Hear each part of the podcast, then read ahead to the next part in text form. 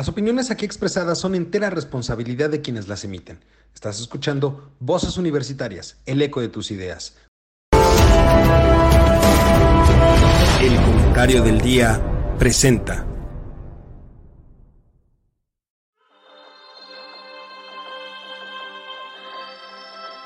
En una época donde el conocimiento y la información son fuentes de poder, se necesitan voces capaces de explicar el entorno, comprometerse con la verdad, representar el sentir de la sociedad y expresar la universalidad de pensamientos. Un espacio de análisis, opinión, debate y crítica de temas de actualidad sobre economía, tecnología, política, cultura, gobierno o sociedad.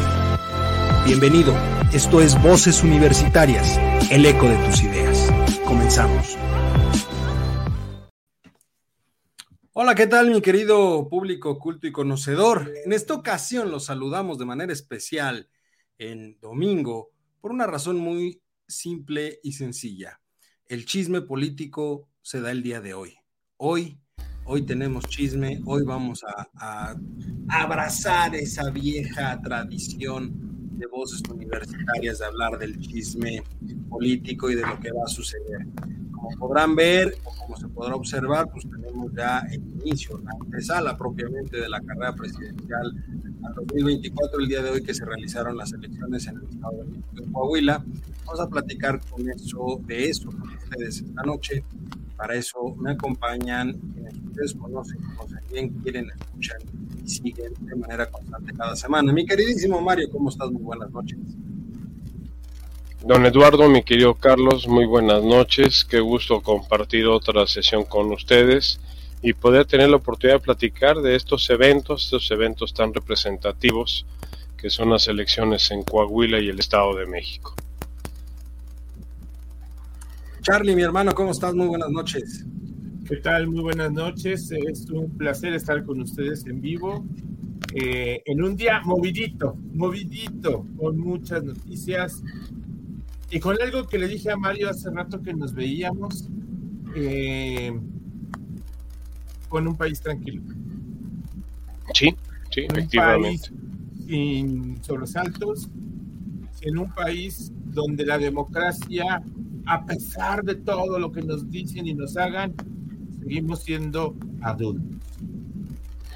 Totalmente. Y en, un momento más se unirá a esta mesa eh, Jaime T. Bailey del programa de Estado Económico, también aquí el comentario del día, para platicar con nosotros. Necesitamos la, el punto de vista de la chaviza de este país.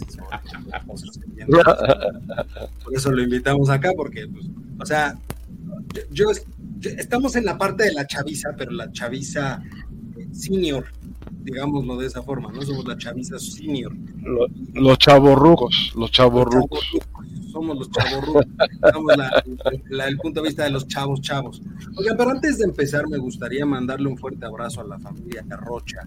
Hace un rato se, se anunció la muerte del gran periodista Ricardo Rocha, que falleció en su domicilio.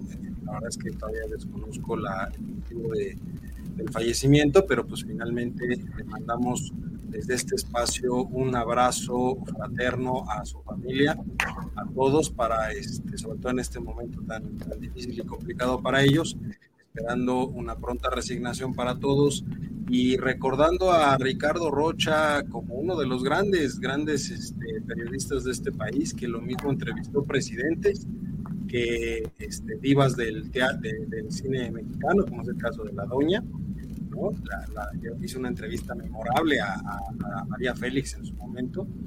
Y un periodista muy versátil que de hecho se escuchaba todavía recientemente, Mario, corrígeme si no, él tenía un espacio informativo diario en la mañana. Eh, de cinco y media de la mañana a siete, de cinco y media a siete, en Radio Fórmula, efectivamente, detrás de la noticia. De hecho, el programa se celebró este viernes, este viernes fue su último programa él estuvo ausente la semana pasada, no esta que acabo de terminar, sino la anterior estuvo eh, ausente debido a problemas de salud. Eh, esta semana en particular, eh, pues les soy honesto, es, es un horario muy, cómodo porque es a la hora en que, en que las, las este, situaciones me hacen abrir el ojo antes de tiempo y, compartía las mañanas con él desde las cinco y media de la mañana hasta las siete que empezaba Ciro Gómez Leiva en, en su noticiero y sí se le vio esta semana, se le vio bastante demacrado, se le vio bastante eh, agobiado por la enfermedad que estaba padeciendo y aún así su profesionalismo, su amor a, los medios, a estar presente, eh, lo hizo hacer hasta el último programa que fue el viernes. El viernes yo todavía tuve la oportunidad de verlo y hoy, hoy en la tarde me, me llevé la sorpresa del anuncio de su fallecimiento. Su hijo, Juan Ignacio, estuvo cubriéndolo la semana que él no pudo estar presente y pues parece todo apunta hasta las últimas informaciones que hay disponibles que fue un infarto el que provocó el deceso de Ricardo Rocha, que si lo analizamos no, es un, no era un hombre viejo, dentro de los textos actuales de este siglo XXI, 76 años, es lo que se está reportando, y si consideramos que él fue de los periodistas eh, juveniles de la época de Pepe Cárdenas, del mismo Joaquín López Dóriga, del Teacher, de este, de todo este grupo de que acobijó eh, Jacobo Saludowski en los años 70 y que fue desarrollando y creándoles una escuela del periodismo actual que estamos viviendo, pues sí, sí es una gran pérdida. Él tuvo uno de los programas más exitosos en la televisión mexicana que se llamó En Vivo. Era un programa, como tú lo bien lo mencionabas, don Eduardo, que era los viernes en la noche y hasta la mañana del sábado. Sea, nos amanecíamos. Programas. Eran esos programas, que llegaban a durar toda la madrugada. Toda la madrugada, toda la madrugada. ¿Qué era, era una buena... programa, eh, perdón, yo no recuerdo otro programa que fue el de Verónica Castro, el de Mala Noche, ¿no? Que Mala Noche, ¿no? Sí, sí, em, eh, pero eso fue posterior, ¿eh? O sea, realmente el, el, el, que empezó con esto en Televisa fue el Ricardo Rocha, que era una copia, vamos a ser honestos, de lo que sea Canal 11 con este con Carbajo, con Luis Carbajo. Luis Carbajo fue el que empezó con esta modalidad los, los viernes en la noche en Canal 11. Eh, te estoy hablando de principios de los 80, o sea, por ahí del 81, del 82 cuando la televisión literalmente se apagaba a las 12 de la noche, una de la mañana, se te cortaba la señal y te esperabas a que hubiera señal hasta el día siguiente. Y Luis Carbajo en Canal 11, eh, eh, manejando un equipo en, donde está eh, donde estaba Yasmina Alessandrini, esta, esta este, entrevistadora y conductora que todavía está en, algunos programas de, televisión, encabezaron este programa que, que era este un, todo, todo un programa de, de desvelados, de desvelados. Y este, y eran meter cosas chuscas, noticias, o sea, era una revista de variedades. Ahorita que se está estrenando lo del show de, de, la vida de Paco Stanley, pues Paco Stanley también fue un heredero de este tipo de, de tendencias en la, en el medio de la televisión, de multirevista, vamos a llamarle, donde se trataban cosas serias, se hablaba de periodismo de fondo. En aquella época, tanto Ricardo Rocha como Juan Ruiz Gili eh, tenían programas de, de análisis en, Canal 2 y manejaban, y después vino en vivo. En vivo ya fue a mediados, finales de los 80, que empezó este programa y que lo condujo muy exitosamente, obviamente con todo el apoyo de producción de, Televisa, este Ricardo Rocha, pero el iniciador de este tipo de modalidad fue Luis Carbajo en Canal 11. Pues ahí lo tienen, en un sentido pésame a toda la familia del gran Ricardo Rocha, un abrazo para todos, nuestras condolencias, porque sin duda sin duda el periodismo en este país pierde, una figura importante, que de hecho se le podía ver también recientemente a Alarraqui en su canal de YouTube. Y, debo aclarar, y ya con esto a lo mejor nos da pie para entrar propiamente al tema de esta noche, debo aclarar que Ricardo Rocha asistió, es uno, el único, diría yo, de los grandes periodistas que asistió a una de las primeras, Manuel, y le reclamó en su canal lo que se dijo sobre que él era uno de los periodistas pagados por el gobierno de Peña Nieto que más dinero recibió del gobierno de Peña. Y Ricardo Rocha asistió a esa mañanera, le hizo cara literalmente a eh, este eh, Andrés Manuel sobre el tema y pues digo, es el único que lo ha hecho, el único que, lo hizo y la verdad es que también hay que reconocer, dicho por el propio, por el propio eh, Andrés Manuel, Ricardo Rocha, periodista que le abrió espacios en su momento, cuando él fue jefe de gobierno de la Ciudad de México, candidato la primera vez a la presidencia de la República. Entonces, ya eso nos deja ver la talla de lo que era Ricardo Rocha, ¿no? Pero, pero pues aquí agradecemos mucho el mensaje de Aníbal. Muchas gracias, Aníbal. Un saludo, un abrazo para ti. Este, y pues ya tenemos aquí a nuestro querido eh, representante de la chaviza del comentario del día. Mi querido Jaime, ¿cómo estás? Muy buenas noches, bienvenido. Bendito Dios, muy bien, ¿cómo están ustedes? Perdónenme la tardanza, una pequeña dificultad técnica. Entre mi cámara y mi micrófono se estaban peleando por, bien, por ver quién me daba más problema. Afortunadamente ninguno ganó, pero, pero sí, aquí andamos para dar el tema de las elecciones. Bienvenido, qué gusto verte, Jaime. Igualmente usted. Qué gusto. Oigan, pues vamos a empezar con este tema interesante. Mi querido Mario, tú que viviste en carne propia, pues viviste en la mañana cuando fuiste a votar en carne propia este, esta situación. ¿Cómo viste el ambiente? Yo quisiera empezar con esa situación porque Carlos lo mencionaba hace un rato y es algo muy interesante. Tenemos una jornada, diría yo, pues bastante tranquila, tanto en Coahuila como en el Estado de México. Aún, ojo, a pesar de que en Coahuila se dijo que eh, por parte de Morena que hay 29 eh, morenistas desaparecidos, ese término que utilizaron, desaparecidos por parte de la autoridad que fue la policía municipal, las que los levantaron, pero no hay ninguna denuncia en las fiscalías, no hay absolutamente nada, simplemente el dicho de que al parecer levantaron a 29 personas. Salvo ese detalle, y como de costumbre sucede en las elecciones en este país, este, pues tenemos un saldo blanco, diría yo, ¿no? ¿Cómo lo viste tú, Mario? Definitivamente, mi querido Eduardo, yo, yo tuve la oportunidad de ir a mi casilla de, de siempre, en la donde curiosamente hace 23 años estuve como funcionario de, de casilla cuando ganó el presidente Fox las elecciones en el 2000.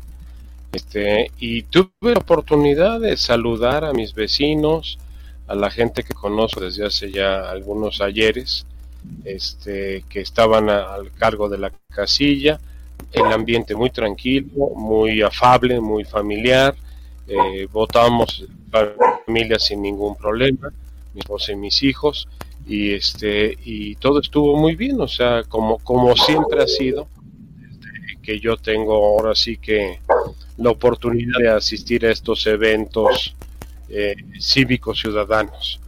Eh, sí se habló se habló mucho ayer y este personaje que por desgracia llevamos el mismo nombre nada más que afortunadamente se apela delgado y yo soy gordito entonces es, es una gran diferencia. Este pues decía que, que, que la policía municipal, no, los señores de la policía municipal efectivamente sí estaban haciendo sus rondines, sus rondines de, de vamos a decir, de, usuales, en los cuales de rutina, que ellos patrullan a la zona para mantener el orden, pero en ningún momento, en ningún momento, por lo menos en la casilla donde yo voté y mi familia votó, eh, vimos una situación desagradable o falta de lugar. Me llamó mucho la atención, yo fui alrededor de la una de la tarde depositar mi voto, la una ya estaba bastante, bastante llena, o sea, se ve que mis vecinos llegaron desde muy temprano a, a emitir su voto y el movimiento fue muy rápido.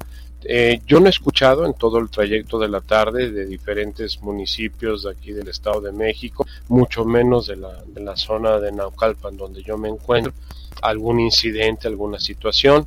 Yo participo en algunas este, comunidades de chat del, Estado de México y, pues todo el mundo reporta sin novedad, o sea, todo tranquilo, en orden eh, que el resultado que se está dando aparentemente no es el, el que algunos esperaban, bueno, es igual, es, es como una, un proceso democrático y electoral, unos ganan, otros pierden. Aquí lo importante es que gane el Estado de México, que gane la ciudadanía y que el resultado que se dé, ya sea de uno o de otro candidato, sea para bien, para bien de todos. En el caso de, de Coahuila se lo he seguido más por vía de los medios, ese no me, no me consta en forma personalizada como en el de Estado de México, este, pues se ve eh, claramente el avance de, la alianza eh, encabezada por el PRI, del candidato Manolo Jiménez. Hace rato vi una entrevista en vivo de, de Guadiana, en donde pues prácticamente ya estaba aceptando el resultado de que había perdido, pero sí siguen hablando de que fue una elección de Estado, que fue un fraude, que se la robaron, que los traidores que les dividieron el voto. Sí, claro, o sea, dicen que de qué muere el quemado, pues de ardido, ¿no?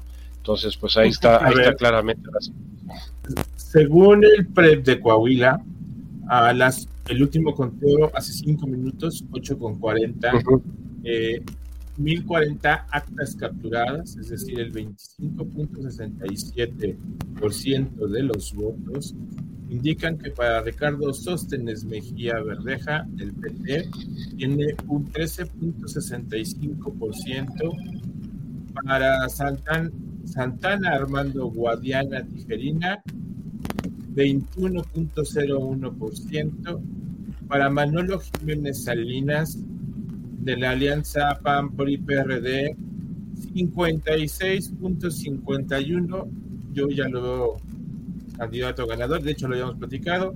Y el último Evaristo Lenin Pérez Rivera del Verde UDC no sé qué es ese partido 6.36% eh, de un total a, ver, antes, antes, de continuar, antes de continuar me gustaría, me gustaría algo muy interesante, porque eh, primero, eh, las impresiones de Jaime sobre cómo vio la jornada electoral, antes de continuar con eso. Y segundo, también me gustaría, aprovechando eso, después de eso, hablar con ustedes.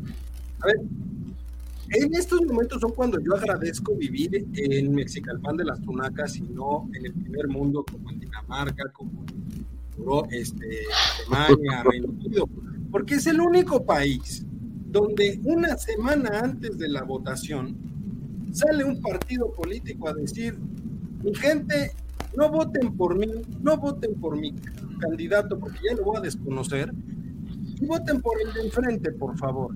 Y el de enfrente sale a decir, pues yo les agradezco mucho que quieran votar por mí, pero pues ya valió porque es muy tarde.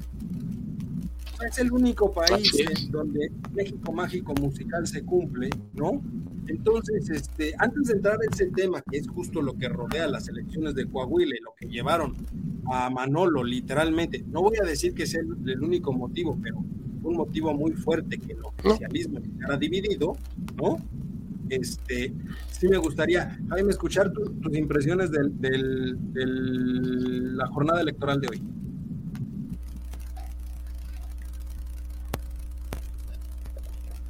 A ver, creo que eh, con la idea de Mario de que fue una elección blanca, limpia, linda, digamos, en el sentido más clásico de la palabra, democrática de México, y creo que eso siempre hace falta.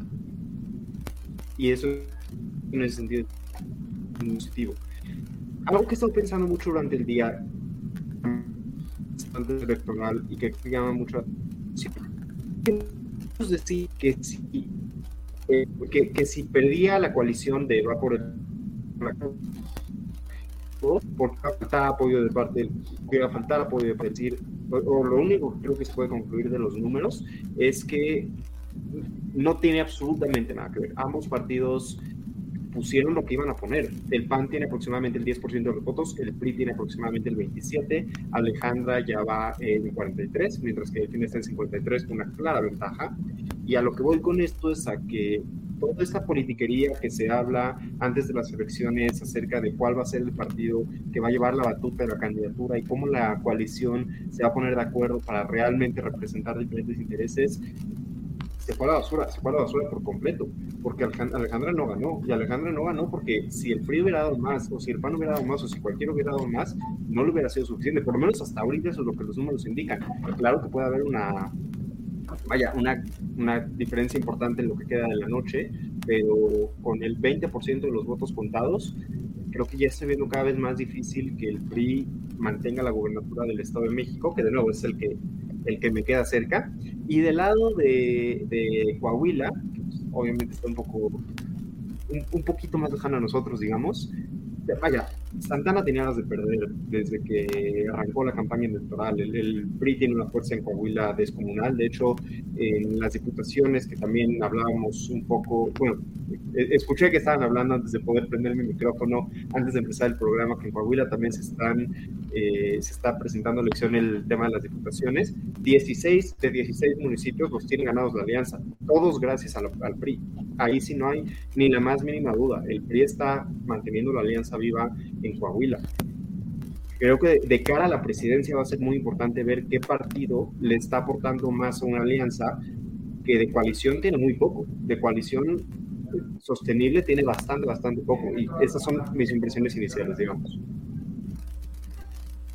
Súper, muchas gracias. Charlie, México Mágico Musical se impuso en Coahuila, pero también, ojo, creo que deja ver que no hay tanta eh, realmente no, hay tanto amor entre Morena, el Verde y el PT. Y finalmente eso puede costar para, o sea, ya quedó demostrado, ojo, quedó demostrado que cuando van separados son un relajo. Y aquí, hoy, empieza la carrera por el 2024. Fíjate que, ah, y esto es eh, igual que Jaime, yo estoy pensando toda la tarde, eh, el Partido Verde, el PT, tienen sus puntos, ¿eh? Enseñaron sus armas en Coahuila y pueden ser dos jugadores súper importantes para la elección del 2024. Creo que... ajá, creo que el hecho de no ir con Morena en Coahuila era como decir, mira, si no nos juntamos, si no nos consientes, si no nos ayudas, puedes perder. Ahí está. ¿Por qué eh, el Movimiento Ciudadano no participó en el Estado de México? Porque sabía que iba a perder. ¿No? Y dijo, no voy, no le entro. Ah, no pongo a nadie. Ya, o sea, ya estamos hablando desde ahorita hay un juego súper importante para el 24. Morena no va completa. Morena no puede ir solo competir las elecciones presidenciales. Necesita urgentemente los 10 puntos que te da el Partido Verde y los puntitos que te vaya dando todos los demás. Ojo con eso. Perdóname que te interrumpa, pero teniendo aquí el PREP enfrente de mí, si Morena no hubiera tenido los votos del PT y del Verde en el Estado de México, está bastante por abajo de la alianza. Ahí sí no tendría ni oportunidad. los 10 puntos, nada más los 10 puntos de Verde. Con eso está empatado. Mario, y aún así recularon en el último momento. No, no recularon, no recularon, o sea, este, le cumplieron el capricho al, al, inquilino de Palacio Nacional.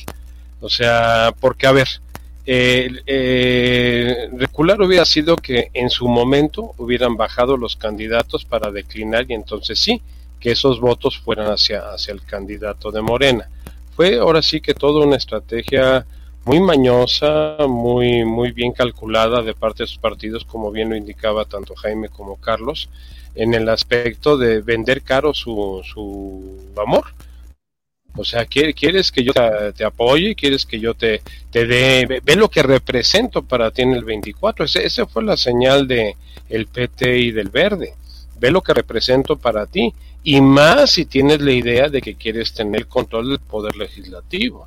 O sea que ese es la, la, ahora sí que el gran reto, curiosamente más que la presidencia de la República.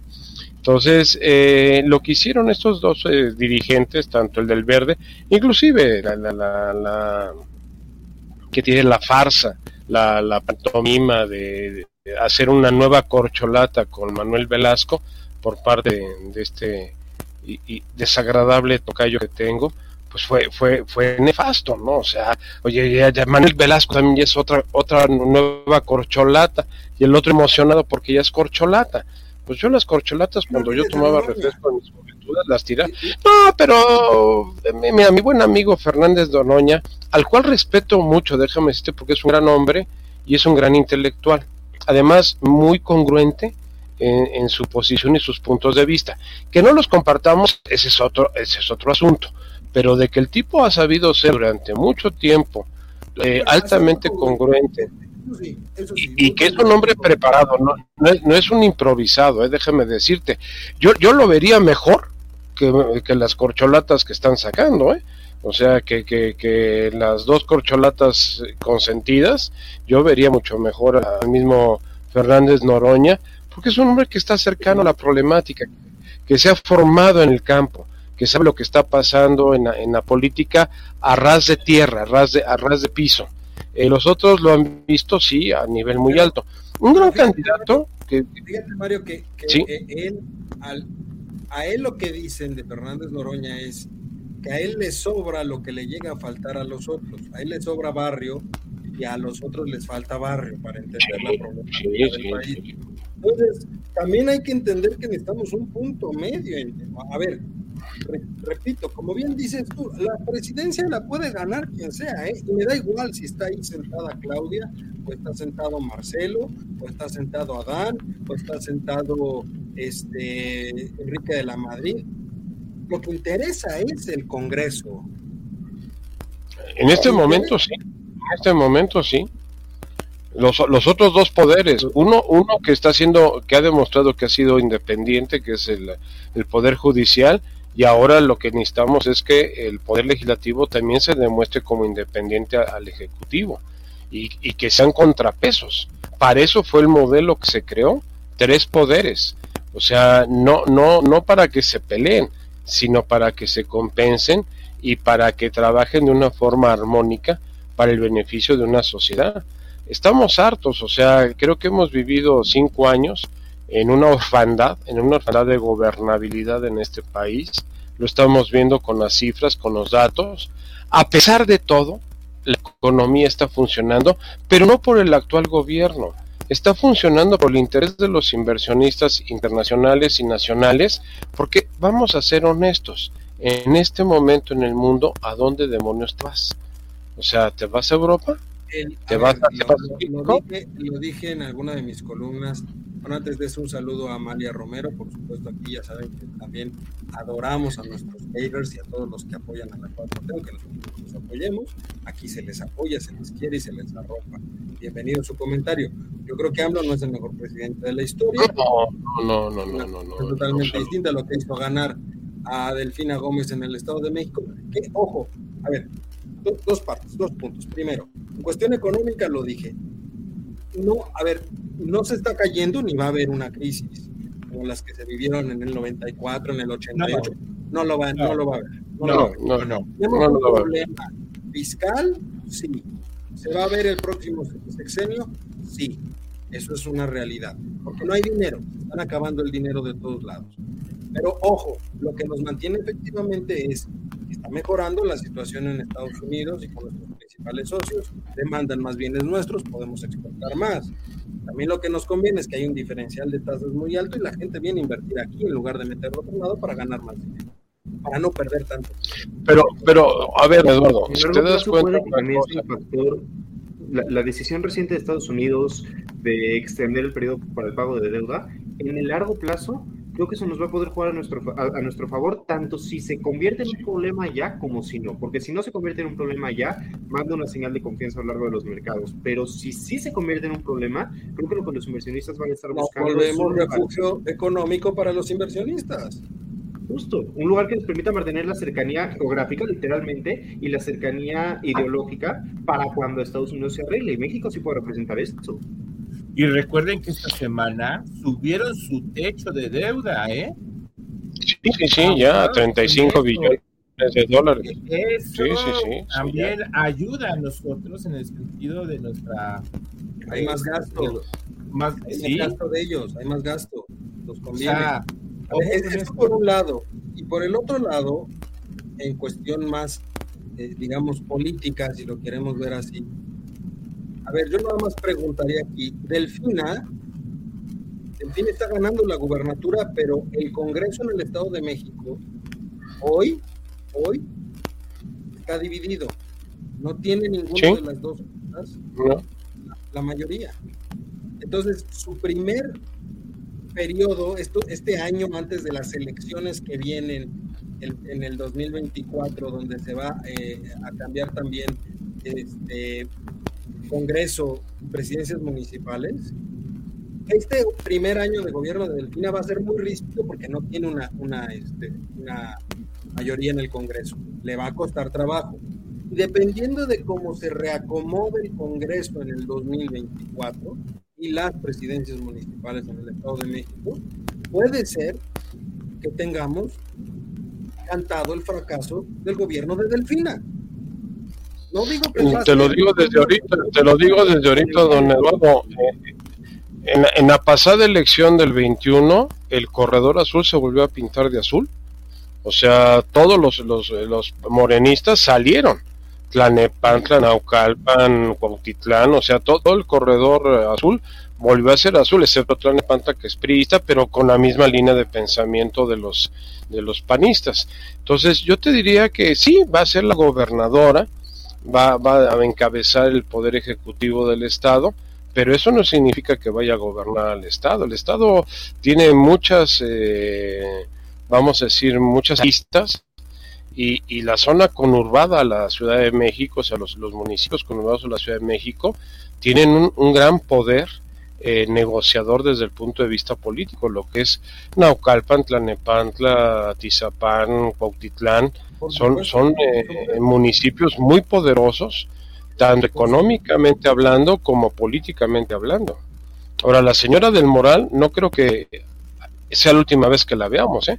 déjame decir, yo pienso que es una política que vamos a tener presente eh, en Yo la veo a ella en una senaduría. ¿Creen que le afectó a ella el reportaje que sacó de Guardian, no sé si ayer o hoy en la mañana, del desfalco de dinero?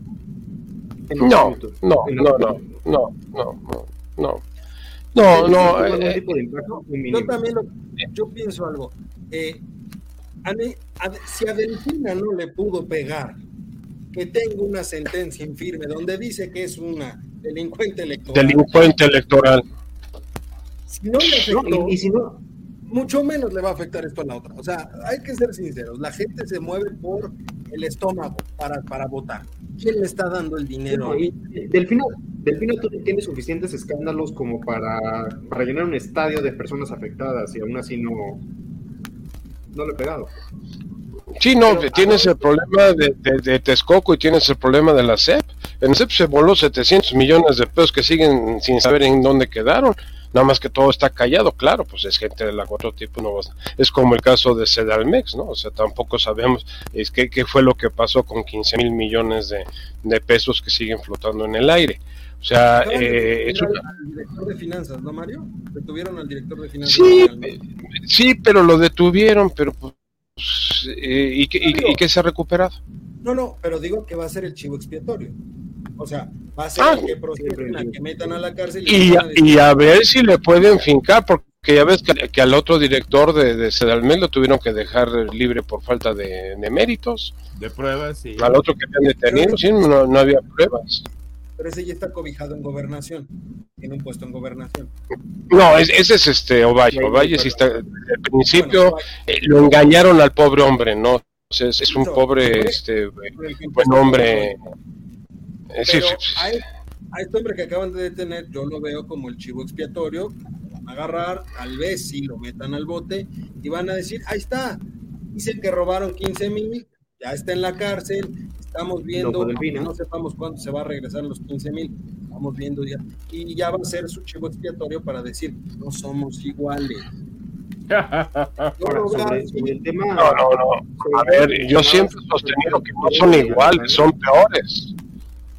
Perdón, Jaime. Eh, eh, sobre este Sí. Sobre este tema que mencionaba acerca del futuro de, de, Alejandra y si ella tiene algún tipo de, si va a ir por una senaduría o algo así, yo creo que aquí el PRI, el PAN, la Alianza en general tienen una oportunidad de no dar una senaduría y que eso sea algo bueno. A lo que me refiero es a que hace seis años, cuando esta Josefina Vázquez Mota se presenta como candidata del PAN y todo pintaba a que una ex candidata presidencial bajando el Estado de México iba a tener una buena presencia, acabó quedando en cuarto lugar, le dan una senaduría y se sintió no solamente como premio de consideración, como decirle, hasta aquí llegaste, esta es tu senaduría y de aquí no creces. Yo creo que Alejandra, si en este momento le dan una senaduría, puede pasar lo mismo, puede que se perciba ya ni siquiera como un premio de consolación, como decirle, este es tu techo, tú no vuelves a presentarte a gobernador de México, tú no vuelves a, ganar una campaña electoral aquí, pues ahí, ahí mueres. Yo creo que si realmente la ven, si, la alianza realmente la ve como una candidata fuerte, lo que tendría que hacer es no darle una senaduría y mantenerla como hacía López Obrador en campaña permanente durante seis años si quiere ganar el Estado de México en 2000, que sigue 29. Yo, yo difiero un poquito de Jaime. ¿Por qué? Porque la diferencia, José, Josefina y Alejandra es la edad.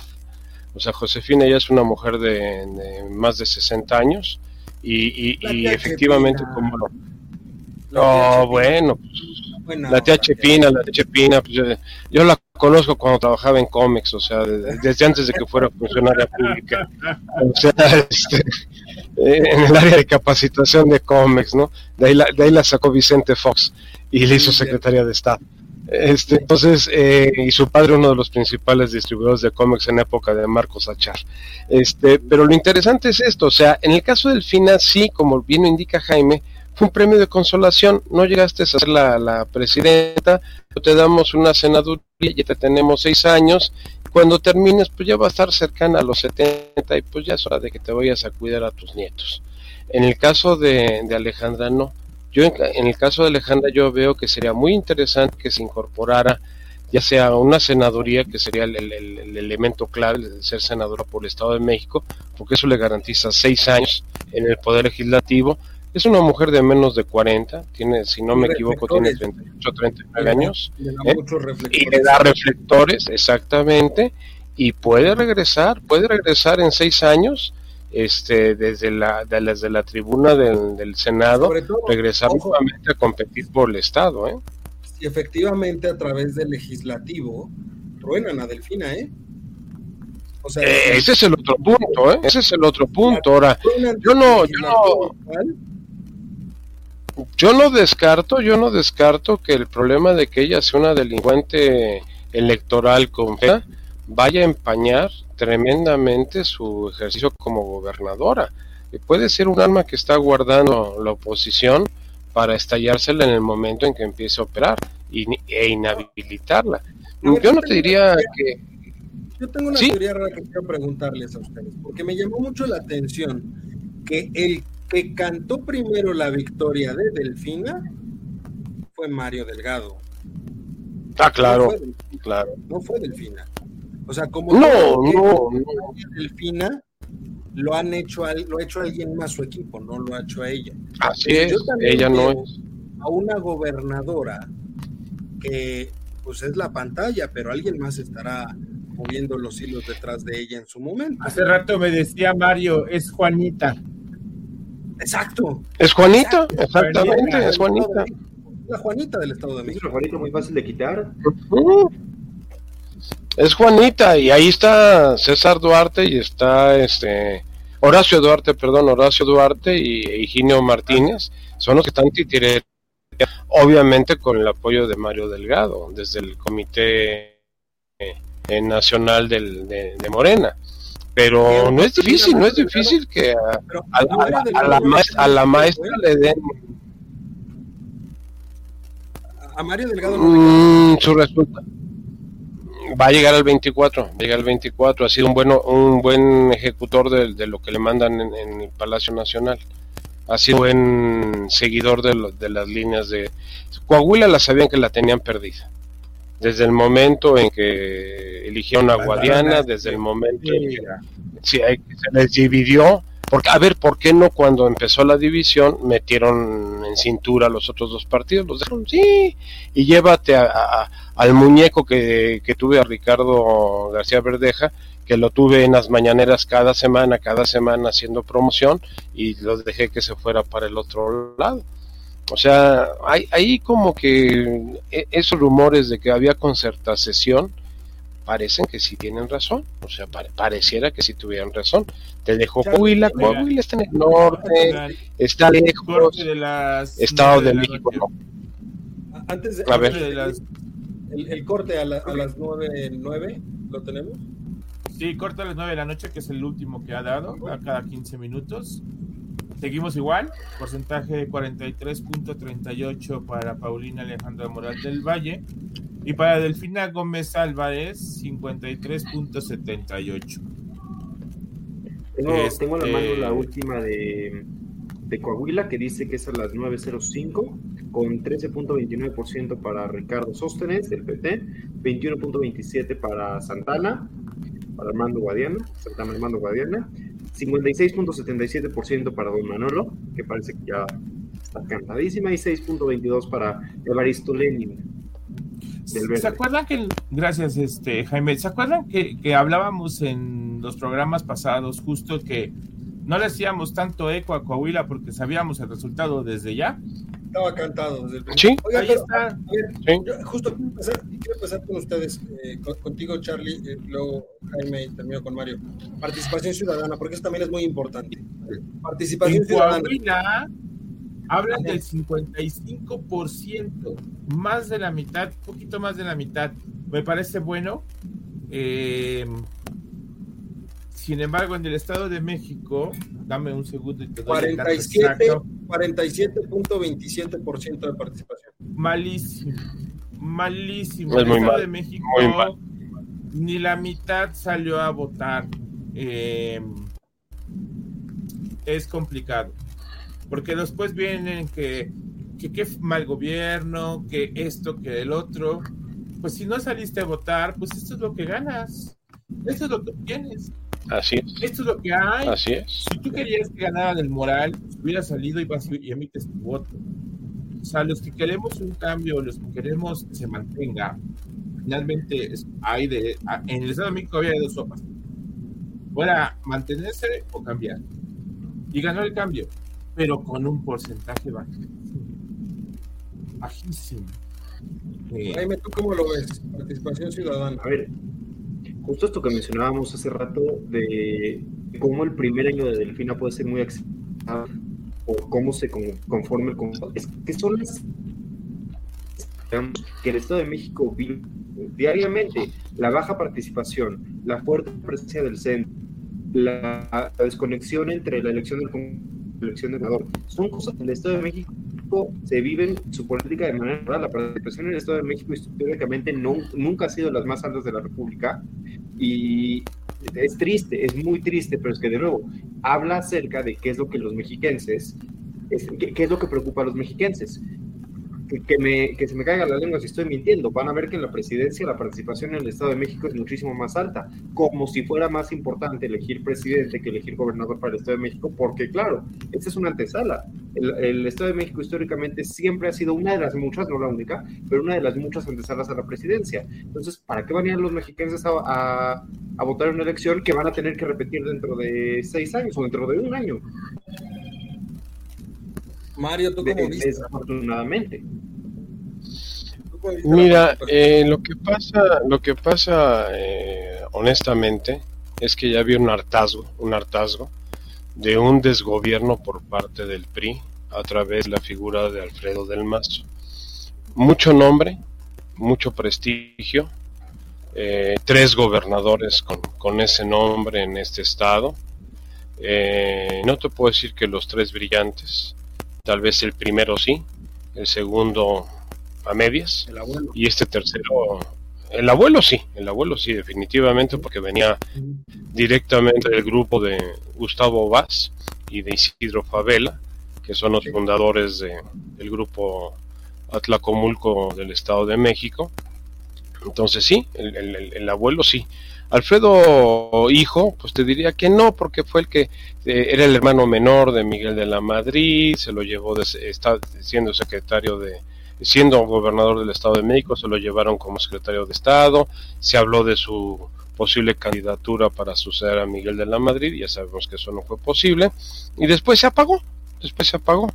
Eh, eh, el actual, el actual pues fue presidente municipal de Whisky Lucan, sin pena y sin gloria, o sea, igual que ha sido estos seis años gobernador del Estado de México, sin pena y sin gloria. Todas las situaciones críticas del Estado, la presencia del gobernador fue nula, no se apareció nunca. Este es, es un gobernador que si tú revisas los periódicos y las noticias, no lo ves.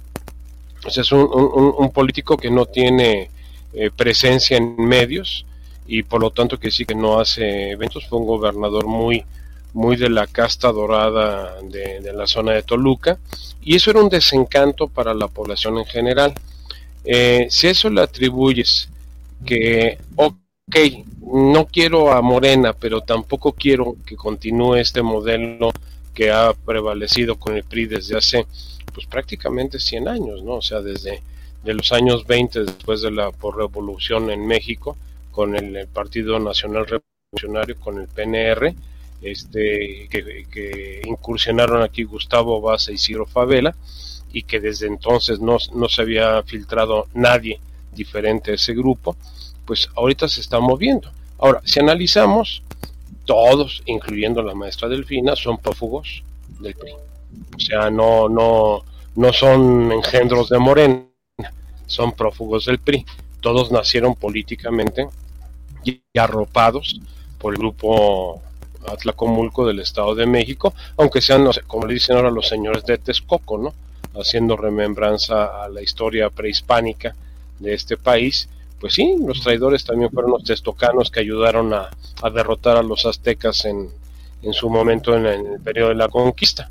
Entonces, eh, el desencanto de la población se puede deber a eso, a un hartazgo de ya un modelo muy desgastado, muy, muy, muy alto de, de, capacidad de llegar a la ciudadanía, como fue el que manejó el PRI estos últimos seis años, a diferencia todavía de hace seis años, cuando Delfín y Del Mazo se enfrentaron en las elecciones gubernamentales. Que, antes, de que antes de que cambiemos de tema, perdón, pregunta rápida. ¿Creen que Alfredo del Mazo, si hubiera tenido un muy buen gobierno, hubiera tenido aspiraciones presidenciales serias para el 24 respaldadas por la alianza de, verdad posibles o está destinado al fracaso desde el principio?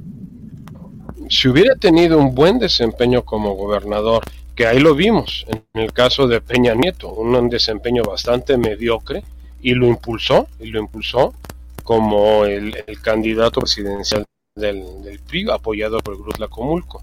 Yo pienso que ya fue una situación de negociación donde eh, yo platicaba esta semana con alguien de, este grupo y me decía, es que hay que ver el padrino en sus tres eh, películas el Padrino 1, el Padrino 2 y el Padrino 3.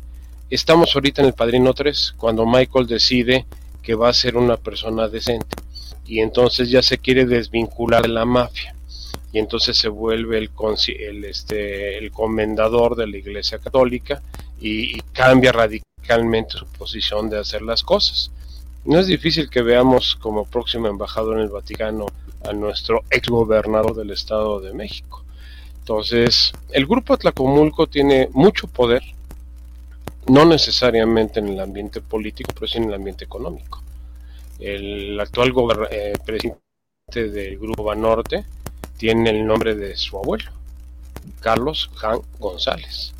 Entonces, y es la unión de dos familias muy poderosas, los Hank del Estado de México y los González de Nuevo León, que son los más secos. O sea, el grupo de de Don eh, Roberto a, ver, yo también veo algo interesante que no jugó a favor de Alfredo del Mazo. En el momento en el que llega Alfredo del Mazo, que sale, prácticamente estamos en el último año de, Peña Nieto, tenemos todo el efecto Andrés Manuel en contra del PRI, en contra de Peña Nieto, de, la etapa maestra de la Casa Blanca y todo eso. y Alfredo del Mazo se volvió en su momento el, el, ojo al cual, eh, perdón, la, figura a la cual todo el mundo volteó para decir es que es del mismo grupo. Yo creo que Alfredo del Mazo cuando ganó sabía que iba a estar completamente solo porque no iba a poder eh, haber una operación por parte del PRI, dado que Peña Nieto terminó con la, con, lo que podía haber sido o lo que pudo haber hecho el PRI en su momento a, nivel nacional y más en el Estado de México. Eh, a pesar de que Erubiel Ávila, digamos, traía eh, pues buenos números y buena aceptación, les pegó totalmente el cierre del sexenio de Peña Nieto y creo que eso no jugó para nada a favor de, de Alfredo del Mazo y decidió tomar la salida más fácil. Si no me muevo, no se cae nada. No, pero mira, mira, don Eduardo, o sea, cuando eres un político de cepa y cuando eres alguien que tienes una actitud proactiva, que es lo que lo que te saca adelante en cualquier ambiente, no digas el económico, el político, el económico, el social, pues aprovechas eso. Aprovechas esa situación de debilidad, porque si es una debilidad, es una amenaza, pero ahí, ahí, ahí viene la estrategia, viene la estrategia del político. Yo te puedo decir, el señor del Mazo, en estos seis años como habitante del Estado de México, no lo vi, no lo vi en ningún evento. O sea, en, ningún evento como antes pasaba, que, venía Erubiel. Sí. Aprovechando eso, ¿cómo ves que sea Delfín? Porque Delfín entonces tendrá que volver sumamente mediática. Y ojo, discúlpenme, pero la maestra no es nada mediática, no No, no, para nada, para nada, ni su presencia, ni eh, no tiene, no tiene, no tiene el encanto, no tiene el carisma, que es lo que eh, abonan tanto los políticos. La ciudad no tiene carisma. En ninguno de los puestos que ha desempeñado ha demostrado carisma. Entonces, eh, es, es crítico eso en un momento determinado. ¿Tendrá mano dura? ¿Tendrá que, perdón, Carlos? mano dura. A ver, porque no, no, no, no, carisma, la compro. No tengas carisma, pero no. a tomar decisiones así a rajatabla. Ah, no. A ver, ¿qué hizo en la CEP? ¿Qué hizo en la CEP? ¿Qué hizo en la CEP en un momento que era decisivo? Yo pregunto, ¿eh? Yo pregunto. A ver. No, yo, yo también te lo contesto. O sea, te explico que hizo más que, no, otra cosa más que robar.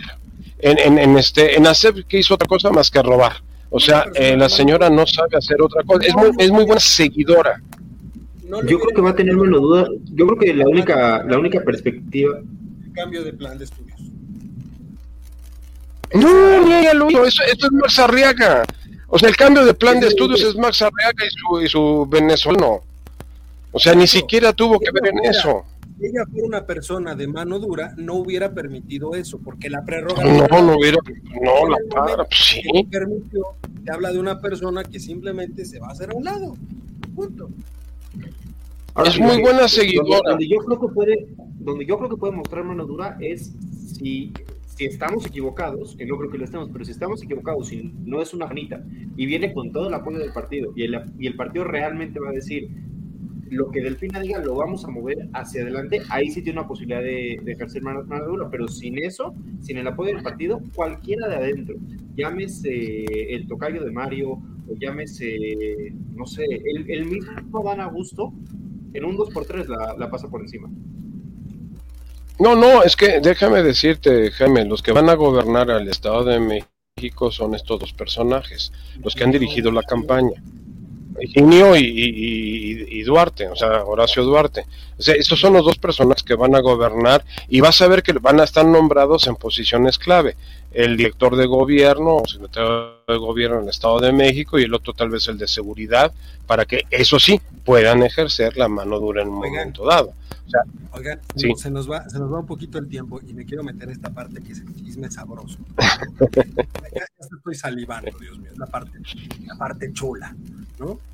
Dos cosas específicamente.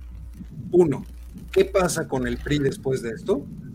Para, en términos del PRI y la alianza, ¿no? Charlie, quisiera empezar contigo. Y lo segundo, ¿quién de las corcholatas se fortalece con Delfina?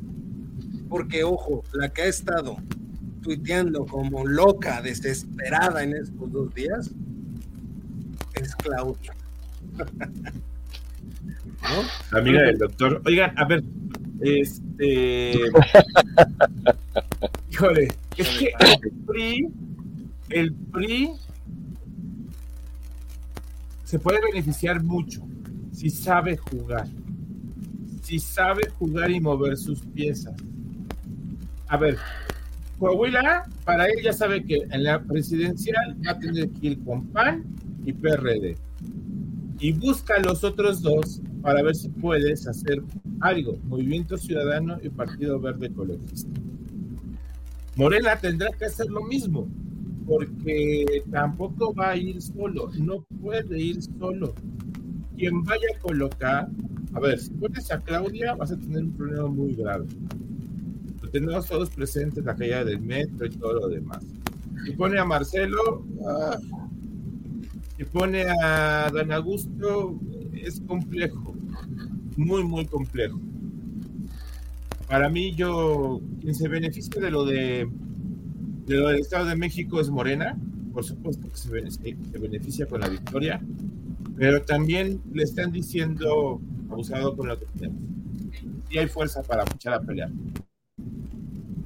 Jaime, ¿cómo lo ves? ¿Hay tiro, no hay tiro? ¿Se acabó el PRI?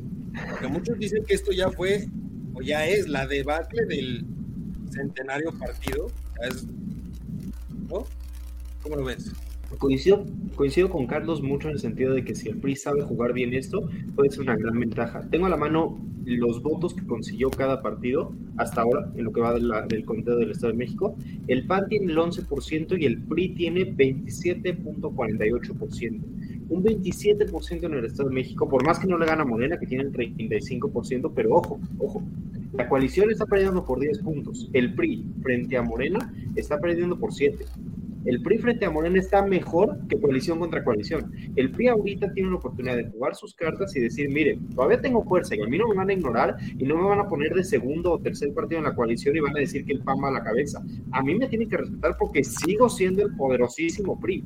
Esa es una opción. La otra opción es que el PRI se vuelva loco y diga, miren cómo soy todopoderoso, vamos a tirar la coalición a la basura porque yo puedo ganar solo y ahí sí el PRI va a desaparecer. Porque si el PRI se envalentona y dice, esto me da las, las armas para salir adelante solo, ahí sí va el PRI, pero es por participar. Y esto demostró que el PRI no tiene fuerza para ir solo, pero demostró que el PRI sigue siendo uno de los partidos más importantes de México por mucho.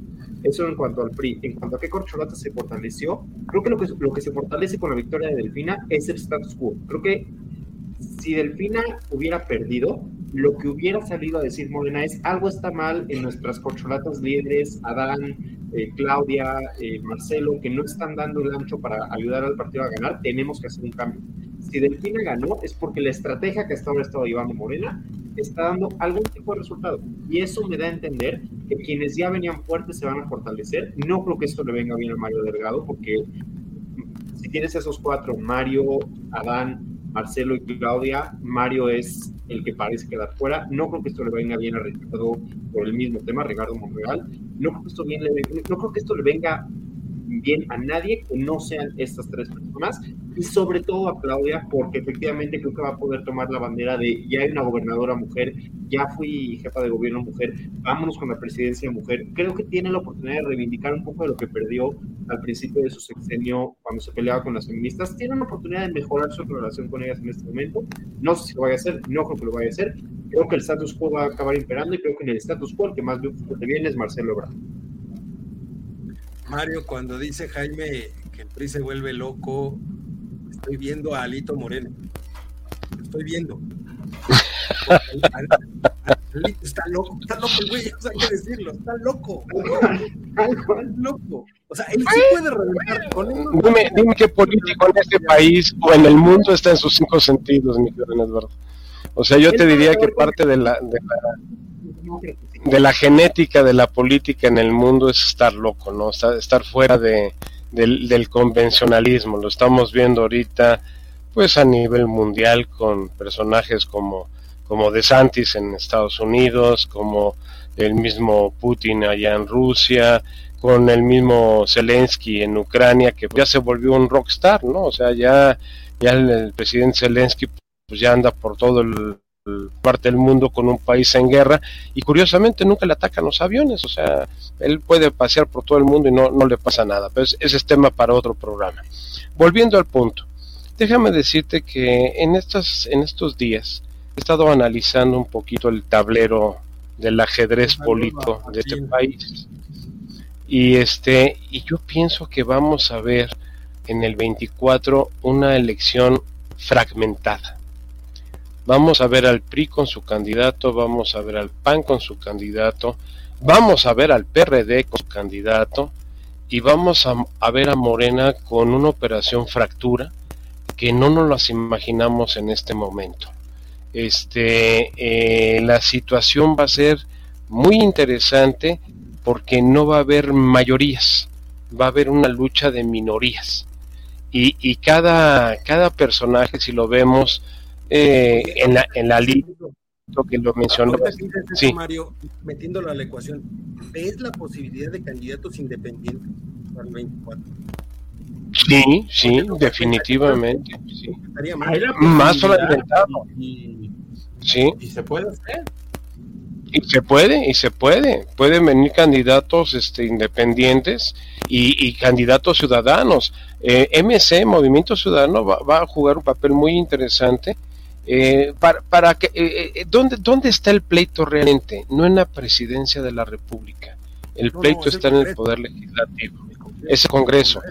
Cámara de Diputados y de Senadores. Ahí es donde va todo el pleito ahorita. Y entonces, entre más pulverizado vayas, y ya que ganes a tus adeptos, porque ¿qué pasa con las alianzas? ¿Cómo le dices a un panista que ahora los priistas son tus cuates? ¿Cómo le dices a un priista que los panistas ahora son buenas personas? ¿Cómo les dices que los del PRD son buenas gentes, nada más que estaban equivocados antes? Eso no funciona. Eso no funciona. Si, si realmente estás identificado con una línea de pensamiento, pues las alianzas como que no, no te responden a, lo que tú quieres en un momento determinado. en cambio, por partes. Jaime, ¿tienes por ahí cuánto tiene de votación el PRD? Claro, en el Estado de México tiene 3.03%, que apenas sería para mantener registro. Apenas, mantiene el registro, sí, nada más mantiene el registro, 3%. El partido, el partido que menos eh, que menos porcentaje de la votación eh, adquirió fue con 1.88% en Nueva Alianza del Estado de México, que de hecho tengo entendido que es partido, partido, local nada más, lo cual por definición implicaría que ya no existe Nueva Alianza Estado de México. Ya, que se acabe Nueva Alianza, ya se acaba, exactamente. Ahora, Nueva Alianza, Nueva Alianza tiene connotaciones religiosas. Lo que pasa es que he visto así, conforme a lo que tú dices, Mario, de la fragmentación que puede haber para el 24. Sí, Estaríamos hablando de candidatos, estaríamos hablando PAN, PRI, PRD, Morena, Verde, PT, este, y Movimiento Ciudadano. Movimiento Ciudadano, y pongamos que haya por perdón, perdón, independientes independiente, estamos ocho candidatos a la presidencia de la República.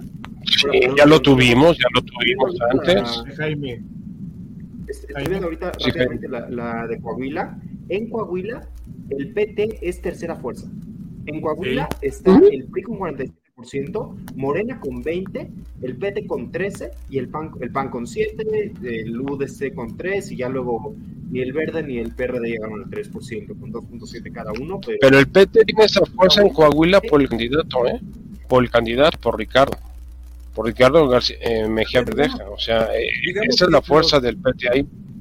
Los, los partidos chicos, PT, Verde, Movimiento Ciudadano, o sea, sí traen los números, digamos, para una votación nacional mínima del 3%, como para mantener la el PRD. Yo te diría que más, ¿eh? Yo te diría que más, ¿eh? O sea, eh, verde, PT, traen arriba del 10, ¿eh? Traen arriba del 10. Yo diría 7-10%, ¿eh? Dependiendo del candidato, 7-10% les puede dar una ¿No? Pero sí fragmentas mucho. Es que, ¿qué pasa en en un escenario, qué pasa en un escenario fragmentado? En un escenario fragmentado, el que gana va a ganar máximo con un 30% de la votación. Eso no lo, no lo No, no, no. Él ganó con el 53% de la votación. No, no, no, no. O sea, del padrón electoral, o sea, 30 millones de, electores, pero de la votación fue el 53. O sea, eh, eh, eh, en el escenario del 24 yo estoy viendo que el presidente que llegue va a llegar con menos del 30% de los votos emitidos. O sea, va a ser el enano más alto de los enanos. ¿Eso qué, lo, que, sucede? Volvemos a la votación. Volvemos a la votación con la que ganó Enrique, Felipe y el mismo Vicente. Exactamente, exactamente, porque estaban muy, muy pulverizados. ¿Dónde radicaba el poder en estos sexenios? En el Congreso. ¿Dónde estaban las grandes decisiones y los grandes pleitos en el Congreso, en la Cámara de Diputados y de Senadores? Porque, a ver, lo que acaba de decir Jaime, un, PRI con el 27% de, de diputados y de senadores, te, te mueve, te mueve las decisiones. Es, es muy importante. Eh, un movimiento ciudadano que te jale 10%, eh, un PAN que te jale otro 18 20%, ahí es donde se vuelve, ahí es donde eh, la democracia en este país funcionaría. Porque tendremos que hacer alianzas. Y es un movimiento ciudadano particularmente interesante, porque es un movimiento ciudadano que no se ha comprometido con ninguna alianza, que tiene poder para ganar gubernaturas propias e importantes, como ya vimos en Jalisco y en Nuevo León, y que es un movimiento ciudadano ah, que, si, que si no llega al 10 y, y, rompe y llega al 15%, puede ser la, balanza, la diferencia absoluta en el desarrollo del país. Se vuelve el partido bisagra.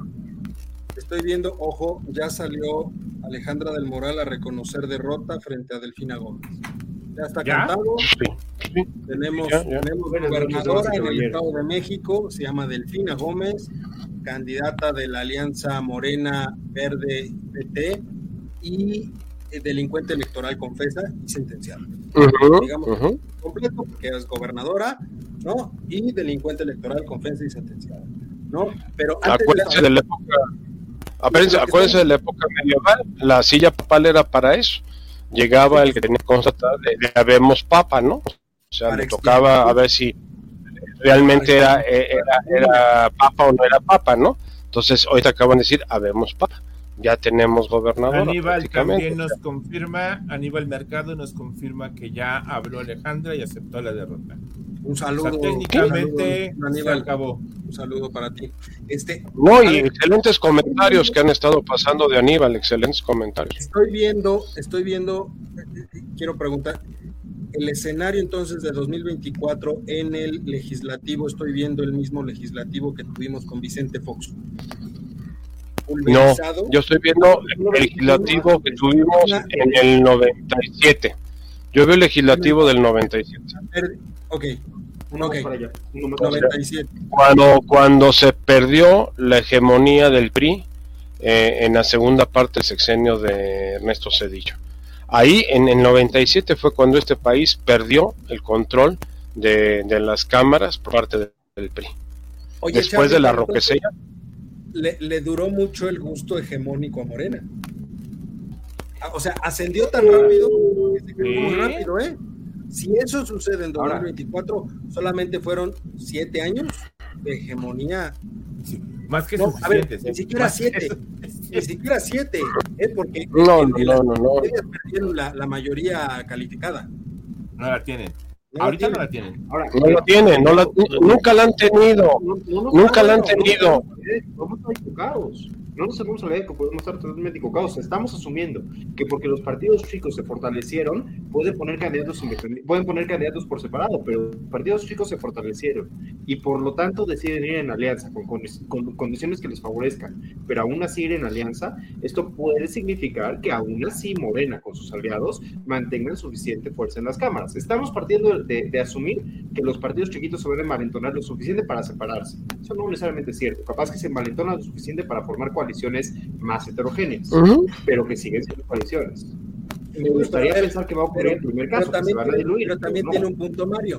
También nunca han tenido Morena per se solo, nunca ha tenido las Nunca lo ha tenido, nunca lo ha tenido. ¿eh? O sea, ¿qué, qué, le, qué, le hizo la, la, ventaja al principio?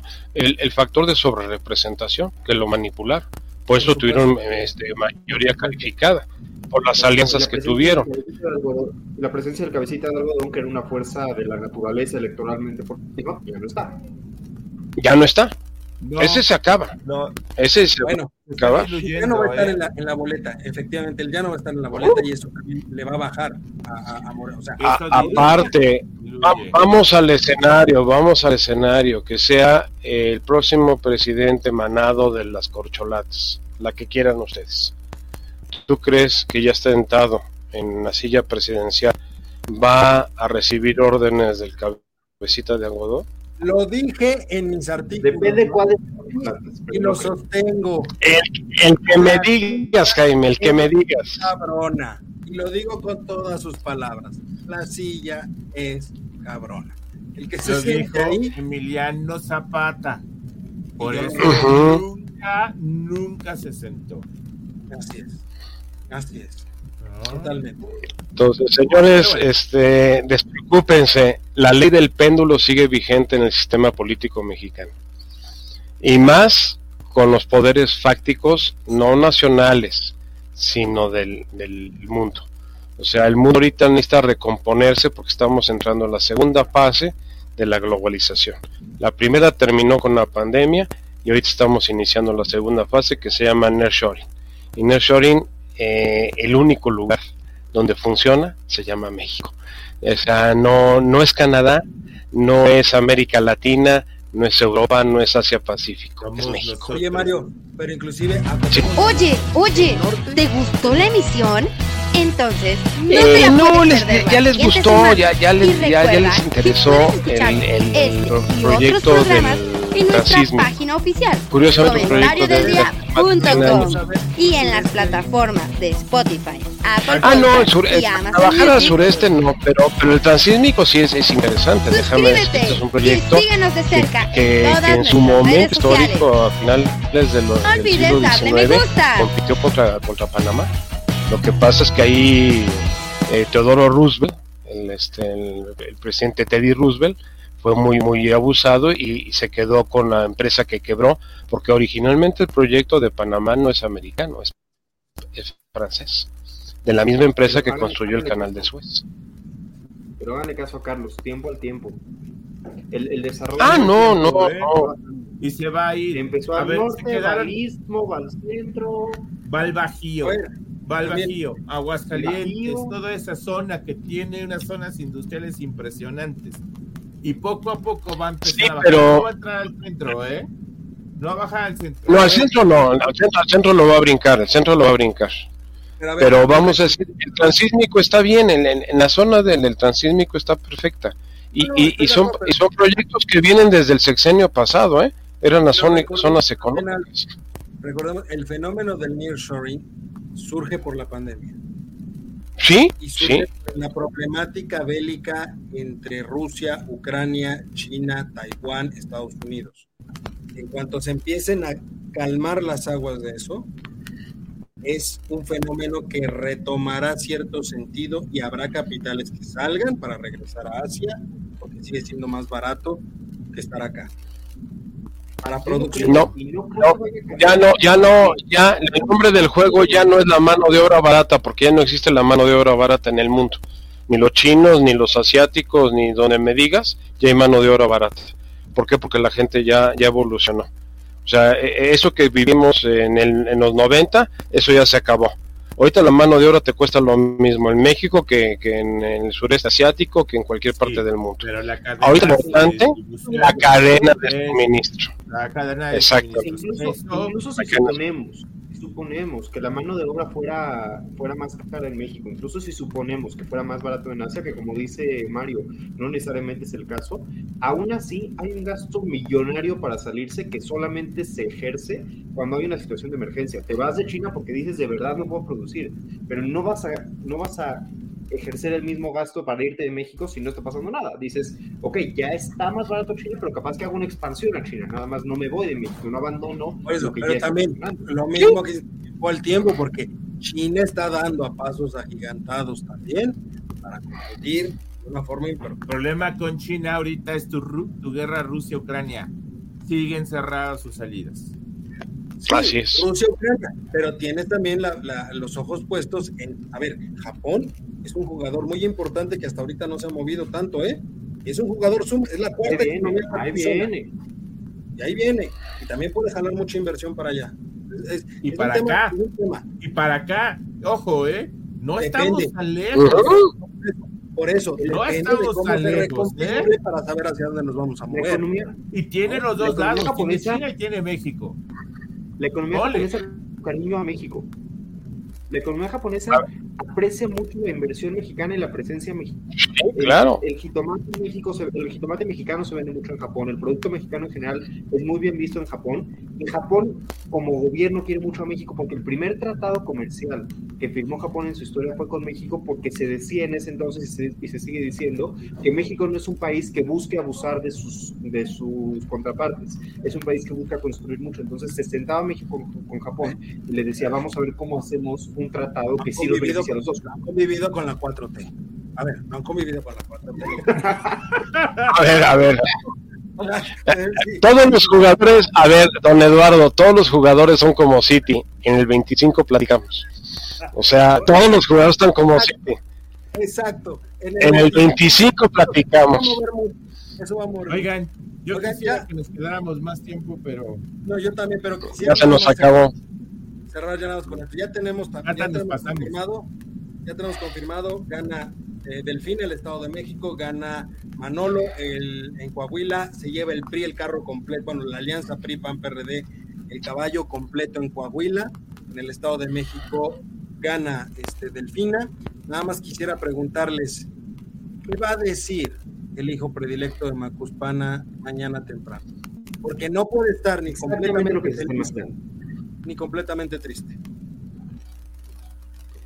Bueno, te va a decir que en el Estado de México imperó este, la buena voluntad y la sensatez de los mexiquenses y en Coahuila la traición fue la causante de ese resultado. O sea, la traición del ah. PT y del Verde y de los candidatos, esos fueron los culpables de, de que se diera ese resultado. Entonces, te la adelanto el adelanto de lo que vamos a escuchar en la mañana. Y si se despierta de malas, va a mencionar a la mafia del poder. Así es, así es. Y, y, a, la, y a mejor hasta le echa la culpa a Ricardo Rocha, que en paz descanse, le va a echar la culpa de que él influyó. No puede. es capaz de que. No puede. No puede, porque si hubo un periodista que apoyó a Andrés Manuel López Obrador cuando Andrés Manuel López Obrador no era nadie, se llama Ricardo Rocha. Se llamaba sí, Ricardo Sí, pero ve, profesor, Mi queridísimo profesor, decir cualquier cosa de López Obrador que no puede es buscar que la imaginación se pueda la realidad y eso ya no, ya no pasa. No puede ser una frase que López Obrador no conoce. Déjame soñar que tiene todavía ahí en el fondo de su cabecita loca algo de decencia por el difunto. No, no la tiene, sí, sí. Ve, los, los, últimos editoriales de Ricardo Rocha en su, su programa, era totalmente este contra López Obrador y, muy agresivo, muy agresivo. Hay uno donde le dice que es, es casi casi Dios. Hay uno que circuló en redes sociales que, que, es ahora sí que... ¿eh? Ah, sí, totalmente. Totalmente. Bueno, nada más para terminar el programa, déjenme decirles que en el extranjero se utilizó por primera vez el sistema de voto electrónico por internet, el CIBEI, y es una chulada, una chulada. Después les enseño cómo está. Ya tengo los manuales, este, no me puedo, yo no me puedo registrar porque estoy en el país, pero es una chulada. Es el que usó la llave para votar, ¿no? Es el que usó la llave para votar. Tiene, está encriptado. No, no, no. ¿Y saben qué? Utiliza, utiliza el autenticador de Google. Eso es una chulada. Y no, y no de Twitter. No, y abusados, porque esto, esto se puede utilizar para las elecciones de 24. Sería muy interesante, sería muy interesante. A largo plazo me Y eso, bueno, eso te garantiza muchas cosas, pero luego platicamos. Habemos gobernadora, la primera de la historia en el Estado de México, es de Aplausos para la ciudadanía. Esperemos que hayan tomado su mejor decisión. Esperamos que sea la mejor decisión haber elegido a una criminal electoral declarada Delincuente, delincuente, no criminal, no, no mató a nadie, no, no, no, no mató a nadie. Una delincuente le, quitó, la comida a los hijos de los trabajadores, pero no, no es criminal. Nada más. Y como dicen a veces, con los niños, con los niños. Pero bueno, con los niños. muchísimas gracias, Charlie, muchísimas gracias. Jaime, muchísimas gracias por estar con nosotros en esta ocasión. Un saludo al programa del Trago Económico, del cual Jaime es uno de los conductores. un saludo. Saludos, Luz, por ahí. De YouTube. Nos, nos, nos, recordó que ganó Delfina, le mando un saludo a todos nuestros haters y a todos los que nos odian y están aquí creyendo que nos vamos a ganar. un fuerte y un fraternal abrazo a cada uno de ustedes. Aníbal, mi hermano, un abrazote para ti, muchas gracias por vernos y sobre todo muchas gracias a usted que estuvo con nosotros. Mañana lunes, repetición de este programa a las ocho y media de la noche. No estaremos en vivo, desgraciadamente, porque pues, ya nos desvelamos hoy con ustedes, ya porque nos quieren escuchar mañana. Ya, ya, aparte ya no hay cambios, no va a haber cambios. pero pasar un buen rato nos pueden volver a escuchar el día de mañana y en todas. Pero no se preocupen, el jueves, el jueves, el jueves todo el, jueves estamos los, los, los niños, pero los, los buenos niños. No, no, no, los jóvenes, los jóvenes, los jóvenes. No niños, de niños ya no tienen nada, de niños ya no tienen nada. Es un gran programa, ¿eh? Yo he tenido la oportunidad de estar en las bambelinas y es un grandioso programa. Aprendí mucho con ellos para la parte de inversiones y demás.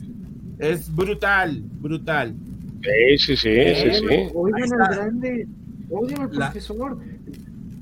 Ahí está. la chaviza del comentario del día. Los jueves en el trago económico, los martes en hora en Bitácora Internacional y los miércoles en hora libre. Por ya de mientras, vámonos, cuídense mucho, un abrazo para todos. Eh, éxito a los nuevos gobernadores, es lo único que se les puede desear por el bien de la población. Y felicitaciones a los dos estados por su comportamiento. Por una gran jornada electoral, es una gran jornada electoral para El país sigue estable. Eso hay que aplaudirlo. Cuídense mucho, nos vemos la próxima semana. Recuerden, mañana lunes, hoy lunes, si nos está viendo, esto fue una repetición, pero la próxima semana estaremos en punto a las ocho y media en este programa. hoy es en vivo. Por eso. Y el próximo lunes veremos. Volverá a ser en vivo. Volverá a ser en vivo. En este es su programa Voces Universitarias, el eco de las ideas. Cuídense mucho, tengan un excelente cierre de domingo si nos está viendo el lunes, cierre de lunes. Sean felices, esa es la parte importante. Sean felices. Oye, oye, ¿te gustó la emisión? Entonces, no te la puedes perder la siguiente semana. Y recuerda que puedes escuchar este y otros programas en nuestra página oficial, comentariodeldia.com y en las plataformas de Spotify, Apple Podcast y Amazon Music. Suscríbete y síguenos de cerca en todas nuestras redes sociales. No olvides darle me gusta.